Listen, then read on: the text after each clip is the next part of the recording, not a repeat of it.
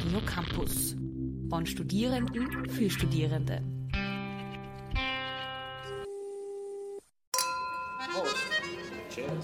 Salute! Lokal international. Eine kulturelle Kneipentour ohne Kneipen mit Sina und Alex. Featuring Special Guest Elisaveta. Tag 8.427.344 im 87. verlängerten Lockdown. Rein gefühlsmäßig.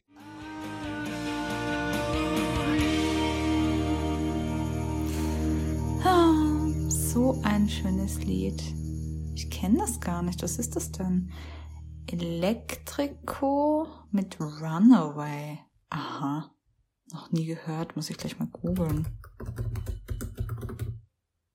Okay, das ist eine Rockband aus Singapur. Hm, spannend. Oh, oh. Eine Nachricht von Alex? Von dem habe ich ja ewig nichts mehr gehört. Eigentlich könnte auch einfach mal anrufen. Naja, aber besser eine Sprachnachricht als gar nichts. Was er wohl zu erzählen hat, muss ich eigentlich gleich mal reinhören. Bin schon so neugierig. Sina? Ähm, ja, ich habe mir gedacht, ich rufe dich mal an. Also anrufen jetzt nicht, weil du scheinst ja dauernd belegt zu sein, weil du Besseres zu tun hast, ja. Aber ich schicke dir jetzt mal eine Sprachnachricht. Hier ist es die Stimmung so, ja, vor allem seit sie den Lockdown wieder verlängert haben, ist Elisabetta, das, die hat voll den Lockdown-Blues. Sie ist die ganze Zeit genervt und deprimiert und ich höre nur die ganze Zeit, ah, ist alles so schlimm und wir reisen so viel schöner und alles ist, vermisst sie alles, etc., etc. Also das war schon, es war anstrengend. Und jetzt gestern, vorgestern hat sie mich darauf gedrängt, dass wir uns, um die Stimmung zu heben, so einen Film anschauen sollen. Und ich war irgendwie auch noch voll müde und paniert von der Woche vom Arbeiten. Und ich habe habe mich dann breitschlagen lassen, weil ich mir gedacht habe, ich mache mir eine Freude und es macht mir Spaß, mit dir gemeinsam Filme anzuschauen. Ich weiß nicht, ob du den kennst. Der heißt ähm, Crazy Rich Asians. Und wir haben den Film gesehen und der ist voll geil. Ich war voll überrascht. Und ich muss dir sagen, ich bin jetzt mega angefixt auf Singapur. Es liegt nämlich daran, ähm, weil das ist mehr oder minder der Dreh- und Angelpunkt von dem Film, beziehungsweise die reiche Elite von diesem Stadt, Inselstaat. Und das Arge bei Singapur ist halt, das Teil ist, also dieses Land ist so 1,75 mal so groß wie Wien, von, was die Fläche angeht, und aber es leben fast dreimal so viele Leute dort. Also da kannst du dir vorstellen, wie voll es ist. Also es ist halt wirklich eine sehr dichte Metropolstadt und die Elite dort ist stinkend reich. Also wirklich, ich habe manchmal das Gefühl, auch was das äh, Exzentrische dort angeht, dass die einfach so arabische Scheichs, die halt immer so das Maß aller Dinge an exzentrischen Reichtum sind, dass die die einfach in den Schatten stellen. Die sehen aus wie, keine Ahnung, Mindestsicherungsbezieher daneben. Und da gibt es eben, also dieser Film Crazy Rich Asians, der basiert auf einem Buch, das heißt Crazy Rich Asians. Und der Autor ist Kevin Kwan und der entstammt selber aus einer schwerreichen asiatischen Familie. Sein Urgroßvater hat die älteste Bank Singapurs gegründet, die OCBC Bank. Und der Großvater ist der Sir Arthur Kwan Pa Chien, der ist auch von Queen Elizabeth zum Ritter geschlagen worden. Also das ist eine Familie, die schon in der Zeit Singapurs unter britischem Einfluss etc. wirklich verankert ist und Kevin Kwan hat da eben diesen Background, hat diesen Einblick in diese, in diese schwerreiche, schwerst gestörte Schicht, hat lange, ähm, hat kreatives Schreiben in den USA studiert und also er lebt in den USA seit er elf Jahre alt war und hat ähm, aber in China, äh, in, in Singapur vor die chinesisch-englische Schule besucht. Und er hat für Zeitschriften wie Martha Stewart Living, das Interview Magazine von Andy Warhol gearbeitet und dann auch sein eigenes Kreativstudio gegründet. Und 2013 hat er diesen ähm, Roman Crazy Rich Asians geschrieben, der halt in diese Haute Volée Singapurs Einblicke gibt. Und prinzipiell, also und das eben verfilmt wurde. Und das Interessante dran äh, an dem Film, abgesehen von der Story, ist auch, dass es einer der wenigen Hollywood-Filme war, die eine komplett nicht weiße Besetzung hatten. Also alles ähm, ethnische Chinesen, halt schon viele Amerikaner auch, aber eben mit chinesischen Wurzeln. Also kein Whitewashing weit und breit. Und prinzipiell geht es in dem Film, auch in dem Buch darum, äh, Rachel Chu, die ist Wirtschaftsprofessorin an der New York University und die hat einen Freund schon länger, den Nick Young. Und der bittet sie, sie doch äh, auf die Hochzeit eines Freundes oder ich glaube Familien, ja genau, seines besten Freundes, äh, die Hochzeit meines besten Freundes, äh, nach Singapur zu begleiten. Und sie ist schon sehr un sie ist schon sehr unsicher, was das angeht, weil sie halt doch irgendwie schon mitbekommen hat, das Gefühl hat, dass seine Eltern recht reich sind. Und als sie dann auch dort eine Schulfreundin in Singapur wieder trifft, äh, der sie das erzählt und einfach nichts Namen fallen lässt, die macht ihr sehr deutlich, dass das halt die Rich of the Rich and Famous in Singapur sind. Dass das wirklich eine schwerreiche, das ist so altes, also altes Geld, auch also singapurisches altes Geld quasi. Und das Buch erzählt halt auch viel von diesen Konflikten, weil der Familie von Nick ist Rachel natürlich nicht gut genug und dann gibt es eifersüchtige Ex-Freundinnen und so. Aber das Interessanteste daran ist eigentlich, wie diese High Society porträtiert wird. Und das ist auch sehr, sehr, sehr, sehr bissig geschrieben. Ähm, überhaupt im Klappentext, äh, da wird auch erwähnt, Flug, Privatflugzeuge mit Ayurveda-Studios drinnen. Also um sich mal diese ähm, Dimensionen da denken zu können. Aber wie bissig das ist, sieht man gleich am Anfang des Buches, das ich zwar erst äh, angefangen habe, aber da habe ich schon lachen müssen. Du hast einen doppelseitigen Stammbaum am Anfang, der Clan der Yangs, Zisiens und Shangs in vereinfachter Form. Und dann hast du so Dinge wie äh, die Urdynastie Shanglong Ma, Klammer, hat das Vermögen angehäuft und Wang Lang Ying, Klammer, hat den ganzen Tag Opium geraucht. Oder so Dinge wie irgendein Onkel, der ähm, sein ganzes, seine ganzen Liegen, da, ste da, stehen dann halt bei diesen ganzen Stammbäumen so Anmerkungen dabei wie ähm, kommt aber leider nach der Seite ihrer Mutter oder hat seine Liegenschaften in Singapur in den 1980ern für mehrere Millionen verkauft und ist nach Hawaii gezogen, beschwert sich aber ständig, dass er Milliardär hätte werden können, hätte er nur ein paar Jahre gewartet. Also solche Dinge. Oder auch eine, die heißt Mabel Zien und in Klammer, also und ihr Spitzname ist Anti-Wind Tunnel. Und die, ähm, die Anmerkung dabei ist, das kommt davon, wenn man sich in Argentinien liften lässt. Also bissig bis zum geht nicht mehr das Buch und ähm, das sieht man auch recht früh, ich glaube schon im zweiten Kapitel. Ähm, das ist immer, springt immer so hin und her am Anfang zwischen Amerika und Singapur. Und das zweite Kapitel zeigt eigentlich gleich, wie Crazy Rich die Crazy Riches da sind. Und ich lese dir das mal ein bisschen vor. Es war allgemein bekannt, dass Dato Tailo Lui sein erstes Vermögen auf nicht ganz einwandfreie Art gemacht hatte, indem er in den frühen 80ern die Long Ha Bank zu Fall brachte. Seitdem waren jedoch mehr als zwei Jahrzehnte vergangen und seine Frau Datin Carol Tai hatte den Familiennamen durch großzügige Spenden bei den richtigen Benefizveranstaltungen wieder zu Ansehen verholfen.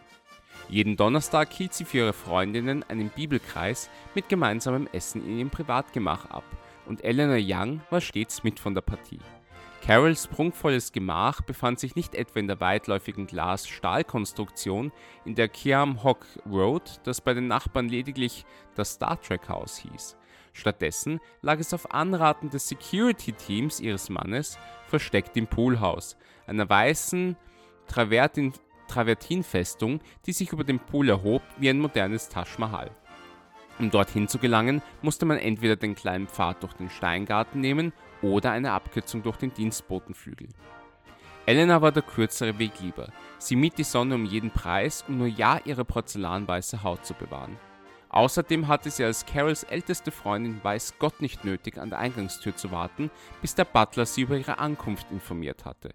Und noch dazu ging sie gern durch die Küche die alten Amars, die über die großen Wasserbadtöpfe aus Email wachten. Also das sind so ähm, die unter Anführungszeichen schwarz-weißen Amars, sind so eine Bevölkerungsgruppe, die man noch selten in Singapur antrifft. Sind, da gibt es immer diese erklärenden Anmerkungen. Und das sind quasi professionelle Hausangestellte aus China, also eine Dynastie, der, eine Volksgruppe der Diener quasi.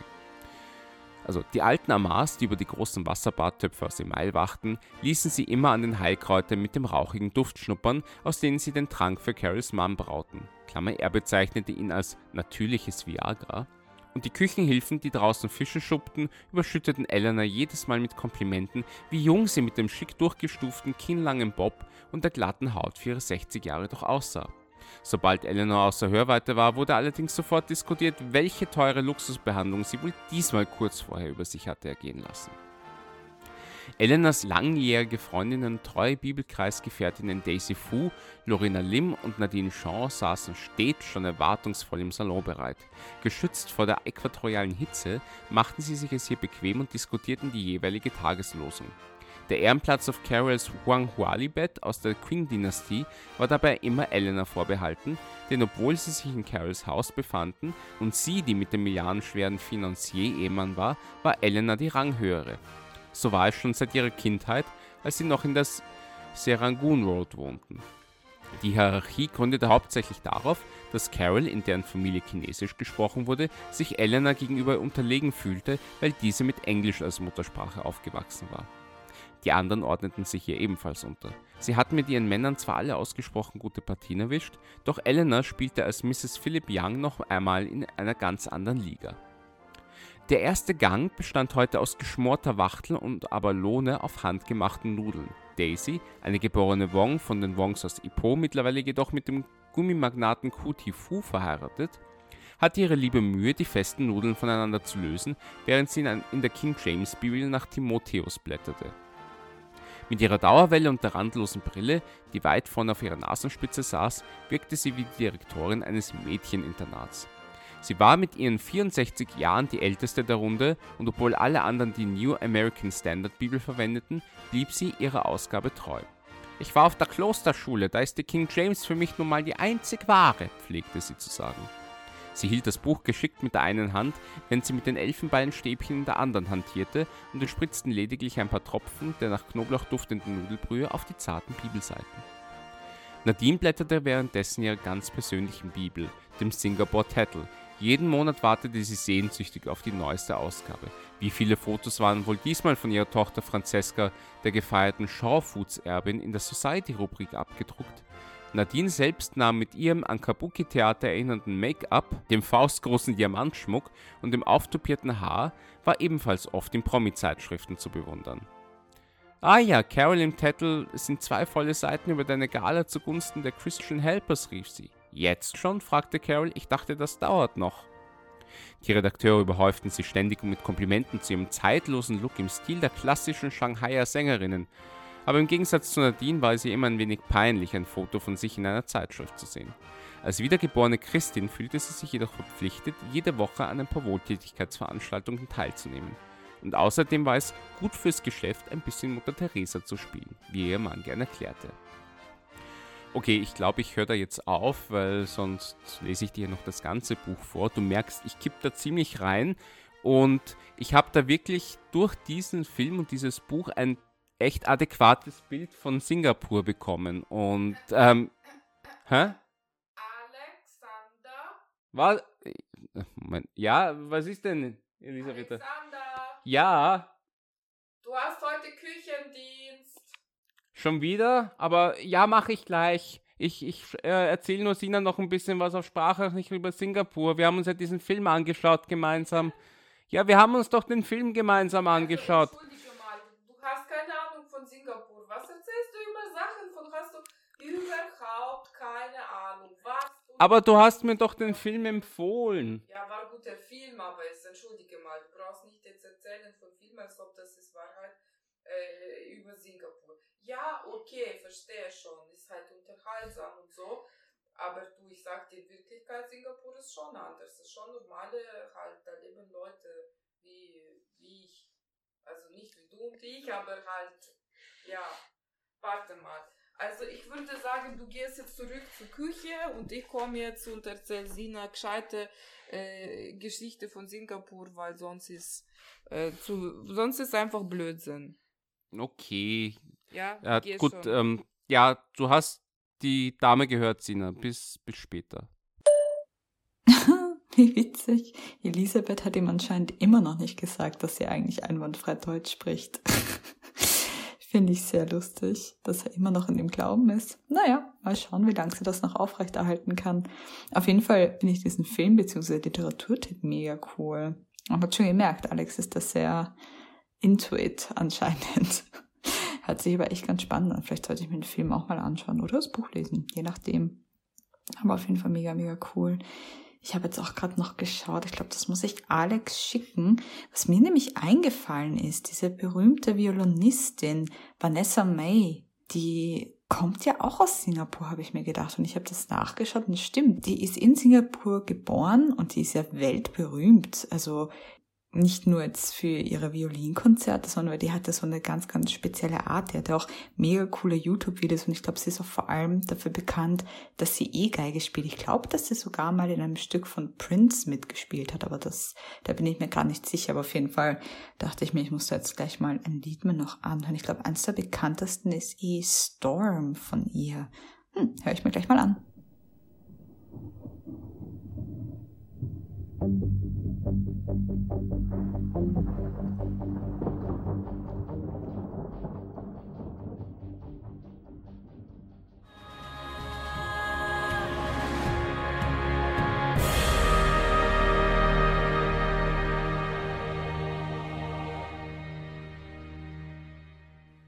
Das ist auch ein echt schönes Lied. Das ist von Stephanie Sun. Das muss ich Alex auch schicken. Die ist eine mega bekannte Popsängerin aus Singapur.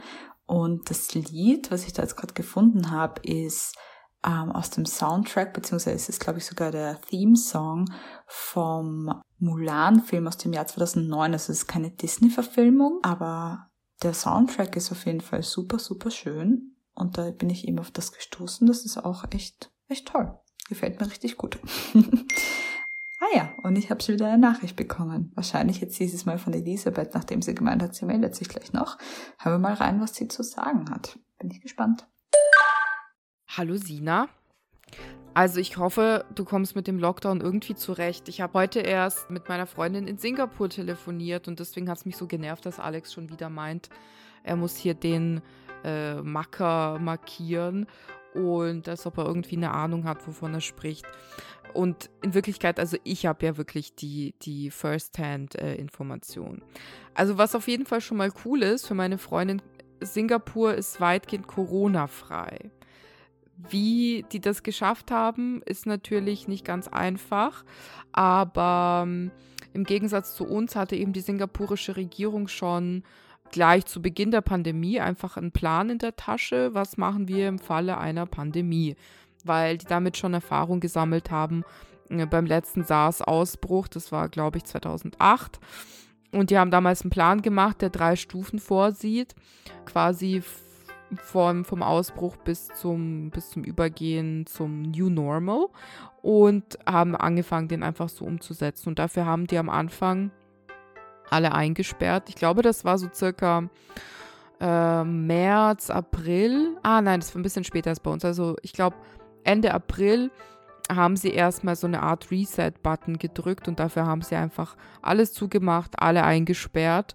Und da durfte man dann auch wirklich nicht mehr auf die Straße rausgehen. Und sie hatten natürlich auch diese Tracing-App und äh, durften wirklich nur rausgehen, einmal am Tag, um, glaube einzukaufen, also Lebensmittel und das war's. Ja, und danach ähm, konnten die dann relativ schnell dazu übergehen, dass sie natürlich unter Auflagen mit auch einer ziemlich strengen Maskenpflicht von Anfang an, aber doch äh, seit August, soweit ich weiß, sind bei denen quasi wieder alle Aktivitäten möglich, halt ganz nicht ganz normal, aber relativ normal. Mittlerweile können sie sich schon zu acht zu Unternehmungen verabreden oder können ins Restaurant oder in irgendwelche Bars gehen, Theater haben offen, sämtliche Veranstaltungen sind offen, also das ist eigentlich kein Problem inzwischen. Aber sie haben halt eine strenge Maskenpflicht, die gilt sogar auf den Straßen. Blöd ist natürlich, wenn sie sich nicht an die Maskenpflicht halten, dann drohen ihnen Strafen von bis zu 10.000 äh, singapurische Dollar. Dasselbe gilt natürlich auch, wenn sie in irgendeiner anderen Art und Weise gegen Auflagen verstoßen. Das heißt, wenn es mehr als acht Personen sind ähm, oder auch, wenn sie eben diese Contact Tracing App dann nicht mehr benutzen und so. Was halt leider auch ziemlich blöd ist, zurzeit kann man Singapur nicht so einfach besuchen. Und für die Singapuris selber ist es auch blöd, weil sie können das Land auch nicht wirklich leicht verlassen. Und das muss man sich erstmal äh, vorstellen, auf einer Fläche, die circa doppelt so groß ist wie Wien, leben 5 Millionen oder 5,5 Millionen Einwohner. Das ist dann schon auch sage ich mal, nicht so wahnsinnig viel Platz pro Person. Und was sie dann halt irgendwie machen können, um sich äh, zu vergnügen. Also die Stadt bietet schon sehr viel. Sie haben zum Beispiel dieses Jahr, äh, so ähnlich wie wir diese Restaurant, wie bei uns diese Restaurantgutscheine, haben sie halt sehr viele so Entertainment-Gutscheine bekommen für irgendwelche Veranstaltungen. Was ganz lustig ist, die Singapore Airlines bieten Flights to Nowhere. Das heißt, man steigt in das Flugzeug ein und bekommt dann so ein Drei-Gänge-Menü serviert, dasselbe, was man bekommen würde im Flugzeug. Und es wird quasi ein Flug simuliert. Das ganze Vergnügen ist halt nicht ganz günstig und kostet mehr als 300 oder um die 350 singapurische Dollar. Das gleiche Konzept gibt es zum Beispiel auch bei Kreuzfahrtschiffen. Und wenn man sich vielleicht eine ähm, etwas andere Low-Key-Version davon gönnen möchte, dann kann, man sich dieses Singapore Airlines ähm, Gänge-Menü auch nach Hause bestellen und das dann zu Hause konsumieren zum Beispiel was ganz interessant ist bei den Singapore Airlines, die haben sogenannte Safe Distance Ambassadors ausgebildet und zwar aus ihrem normalen Bordpersonal. Das heißt, gestern noch Steward, heute Safe Distance Ambassador. Was so schön klingt, sind eigentlich solche ja, Ordnungshüter, kann man schon sagen. Und meine Freundin meinte, dass es von denen wahnsinnig viele gibt. Das heißt, wo man geht und steht, äh, stehen eben diese Aufseher rum und passen wirklich auf, dass die eineinhalb oder zwei Meter Abstand akribisch eingehalten werden. Das heißt, es ist dann auch mal schnell geschehen, dass man da ermahnt wird. Ich kann es mir selber nicht ganz vorstellen, wenn man da gerade in so einer Achtergruppe unterwegs ist, ähm, wie das dann geht, dass man da immer diese eineinhalb oder ich weiß nicht, wie, wie viel das bei denen ist, Abstand einhält. Aber naja, also so hat es Singapur jedenfalls ähm, geschafft. Das ist jetzt natürlich nur ein kleiner Überblick über die Maßnahmen. Hm, manche Maßnahmen wirken wahnsinnig übertrieben, andere wiederum machen Sinn, aber Singapur hat bis dato ungefähr 50.000 Corona-Fälle insgesamt gehabt und eine wahnsinnig niedrige Sterberate. Also irgendwie funktioniert das dann halt schon bei denen. Und ähm, für mich prinzipiell ist Singapur, auch wenn ich jetzt natürlich ein bisschen abgeschreckt bin von diesen Maßnahmen, aber es ist schon ein Sehnsuchtsort und es ist auch vor allem ein Ort, wo ich nach der Pandemie guten Gewissens hinreisen würde, weil Singapur so vielfältig ist und alleine schon diese Mischung aus der für uns wahnsinnig exotischen äh, Natur und Architektur und Kultur so reizvoll an sich schon ist, dass man da eigentlich abgesehen von den ganzen vielen tollen Unternehmungen, man ist schon äh, sozusagen entertained, indem man einfach nur durch die Straßen geht. Zum Beispiel kann einem auf der Straße einfach mal so ein riesiger Varan entgegenkommen, ja, wo kann das denn sonst passieren? Oder man läuft irgendwo rum und dann sitzen da auf einmal ein paar Affen auf irgendwelchen Bäumen und gleichzeitig ist die Stadt natürlich schon hypermodern oder vielleicht nicht überall hypermodern, aber doch zumindest modern und ähm, hat eben eine interessante Architektur für uns. Auch wenn ich finde, stellenweise erinnert es auch ein bisschen an sowas Kommunistisches. Das darf man vielleicht auch nicht außer Acht lassen. Aber ja, nichtsdestotrotz, es ist halt mitten im Dschungel gebaut und diese wahnsinnige Luftfeuchtigkeit von über 90 Prozent kann einen auch mal schnell in den Wahnsinn treiben. Gerade so als Mittel- oder Osteuropäer. Aber, oh, ich höre da wieder Alex irgendwo rum, rumlaufen. Das äh, fängt schon wieder an, da irgendwie rumzu, rumzupoltern. Ich weiß nicht, was er da schon wieder vorhat. Ach, Sina, ich sag's dir, ich hab's echt nicht leicht mit Alex. Oh je, Mini. Was ist denn da los? Äh, Sina, warte einmal kurz. Alexander! Ah, ich habe es gar nicht leicht. Gott. Ich glaube, der hat wieder irgendwas angestellt. Er ist echt nicht ganz dicht, der Gute. Alexander, ich komme gleich, okay? Ich glaube, er hat sich verbrannt. Ähm, also Sina, ich melde mich wieder. Auf jeden Fall Singapur, cooler Tipp, kann ich voll empfehlen. Und ja, ähm, wenn du hinfährst, dann, dann frag mich einfach. Ich sag dir dann Bescheid, was du noch unbedingt ansehen musst. Mach's gut. Ciao. oh je, die arme Elisabeth. Es ist jetzt wirklich nicht leicht mit Alex. Ich hoffe, er hat dir nicht die ganze Küche zerlegt.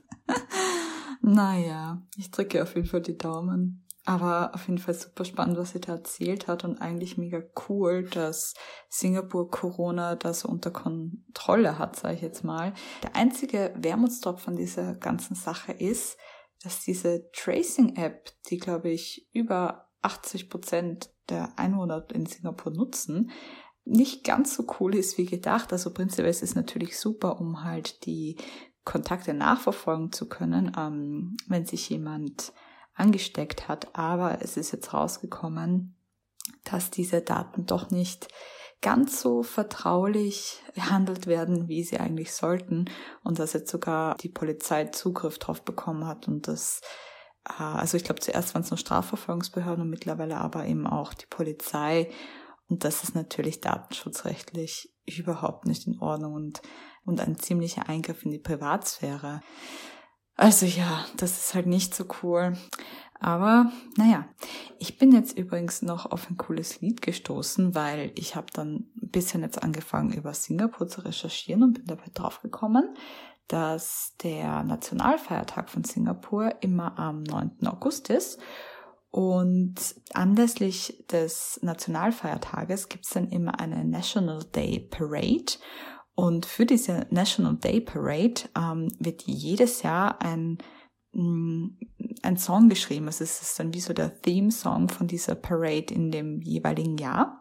Und das gibt's schon ewig, glaube ich. Also ich, das weiteste, was ich gefunden habe, was zurückgeht, war 1962. Und da gibt's eine super coole A Cappella-Gruppe aus Singapur eben. Die nennt sich Mi Capella. Und genau, ist eine A Cappella-Gruppe aus Singapur eben, die auch dort sehr bekannt und sehr erfolgreich sind. Vielleicht bisschen wie die Pentatonics bei uns hier. Und die haben quasi so ein Mashup gemacht, also sie nennen es Evolution of NDP, National Day Parade. Und das, da haben sie halt in so einem Mashup einige, ich weiß nicht, ob es alle sind, aber einige der Lieder, die halt so in den letzten Jahren von 1962 bis 2017 dafür entstanden sind und gesungen wurden. Und das ist zwar nicht in zeitlicher korrekter Reihenfolge, aber die Lieder gehen voll schön ineinander über. Und ich fand das voll nett, um mal so ein bisschen, ähm, ja, zu sehen, was es da so für Lieder gab. Und ja, muss ich auf jeden Fall auch Alex und Elisabeth schicken. Mal schauen, ob es denen gefällt. Singapura, oh Singapura, pretty flowers bloom for you and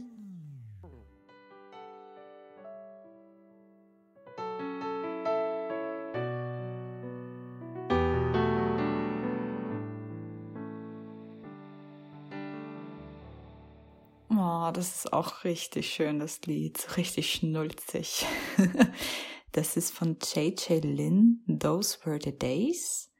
Und der ist auch ein äh, Popsänger aus Singapur, aber richtig schön.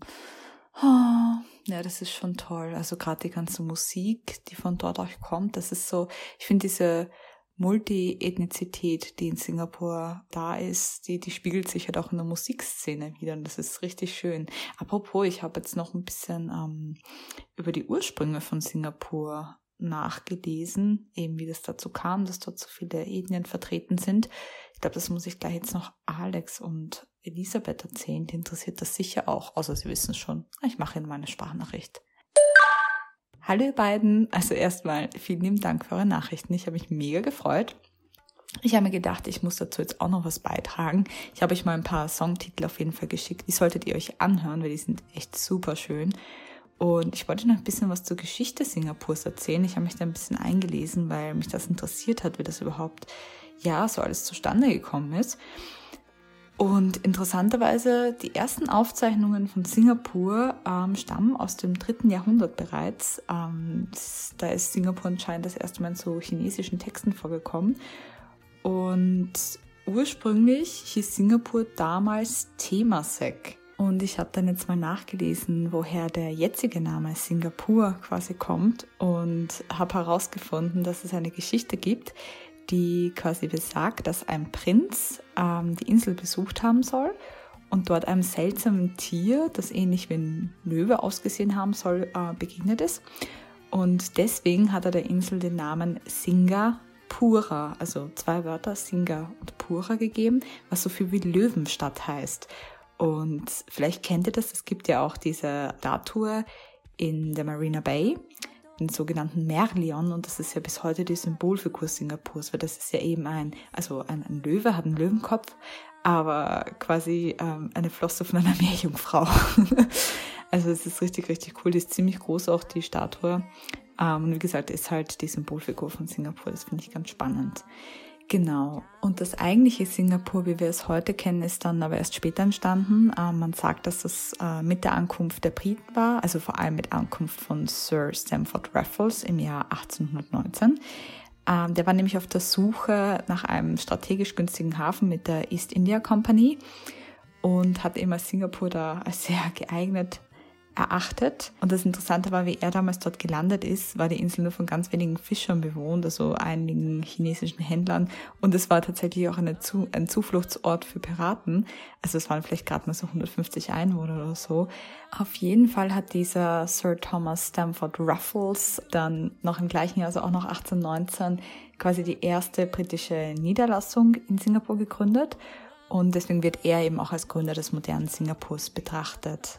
Genau. Ja, und Singapur hat dann immer mehr an Bedeutung gewonnen, gerade als Hafen halt eben auch aufgrund der geografischen Lage, weil es ähm, sehr günstig halt von den Schifffahrtswegen zwischen China und Europa lag. Und Singapur ist immer mehr gewachsen, auch von der Einwohnergröße her. Und das Aussehen der Stadt hat sich auch enorm verändert. Während des Zweiten Weltkrieges war es dann so, dass äh, die Briten kapitulieren mussten ähm, im Kampf gegen die japanische Armee, weswegen Singapur dann kurzzeitig zu Japan gehörte. Jedoch nach der Kapitulation Japans im September 1945 kam Singapur wieder unter britische Herrschaft. Und das war dann auch so, dass tatsächlich die Frauen ähm, 1947 dann tatsächlich zum ersten Mal das aktive und passive Wahlrecht erhielten und es 1948 dann auch erstmals ausüben konnten. 1959 wurde Singapur dann eine selbstgerehrte Kronkolonie. Und dann ein paar Jahre später, nach einem landesweiten Referendum 1962, wurde Singapur dann in eine Föderation mit Malaya, Sabah und Sarawak entlassen und war dann somit am 1. September 1963 vom Vereinigten Königreich erstmal unabhängig. Es kam dann jedoch im Jahr darauf zu massiven Unruhen zwischen der chinesischen und nicht chinesischen Bevölkerung. Also es gab ganz heftige ideologische Konflikte, was schließlich dazu führte, dass 1965 Singapur ausgeschlossen wurde aus der Föderation. Allerdings nur zwei Tage nach diesem Ausschluss, am 9. August 1965, erkannte Malaysien dafür dann Singapurs Souveränität an ähm, und seither ist quasi Singapur ein eigenständiger Staat, weswegen jetzt auch der Nationalfeiertag immer am 9. August eben stattfindet. Und mit der Unabhängigkeit 1965 wurde dann auch das aktive und passive Frauenwahlrecht offiziell bestätigt. Dadurch war aber natürlich noch nicht alles rosig. Also es gab dann irrsinnig viele Probleme. Singapur musste um ihre wirtschaftliche Unabhängigkeit kämpfen und sah sich halt mit Problemen konfrontiert wie Massenarbeitslosigkeit, Knappheit an Wohnraum, Ackerland und Rohstoffen und Erdöl haben gefehlt. Also Also da gab es einige Baustellen und Lee Kuan Yew, das war quasi der erste Premierminister, der wurde schon 1959 ähm, in dieser Position eingesetzt. Dem ist es quasi zu verdanken, dass Singapur dann so einen Aufschwung ähm, geschafft hat. In seiner Amtszeit hat er nämlich sich sehr, sehr stark dafür eingesetzt, gegen die Massenarbeitslosigkeit vorzugehen, den Lebensstandard zu erhöhen und auch die Wirtschaftskraft zu steigern. Und somit hat Singapur dann letztlich auch den Aufschwung geschafft von einem Entwicklungsland hin zu einer Industrienation.